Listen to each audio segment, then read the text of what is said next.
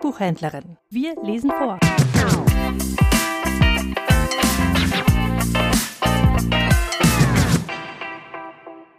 Tränen marmoriert von Annika Böhme. In dem Buch wird die Geschichte des Mädchen Sila erzählt in Gedichten. Folge dem Falter. Ich verfolge deine Flügel, blau und schwarz dein Farbenkleid, führst mich über Fluss und Hügel, bring mich fort und bring mich weit.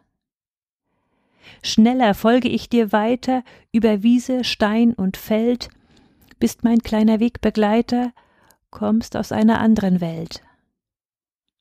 Sie sind müde, meine Beine, doch ich folg dir weiterhin, wie an einer Hundeleine, hoff zu finden einen Sinn. Bis wir endlich angekommen, steh am Steg, das Meer erwacht.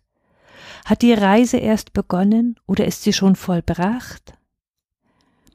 Plötzlich falle ich kopfüber in die Tiefen deines Blaus. Meine Welt wird immer trüber. Finde ich hier jemals raus?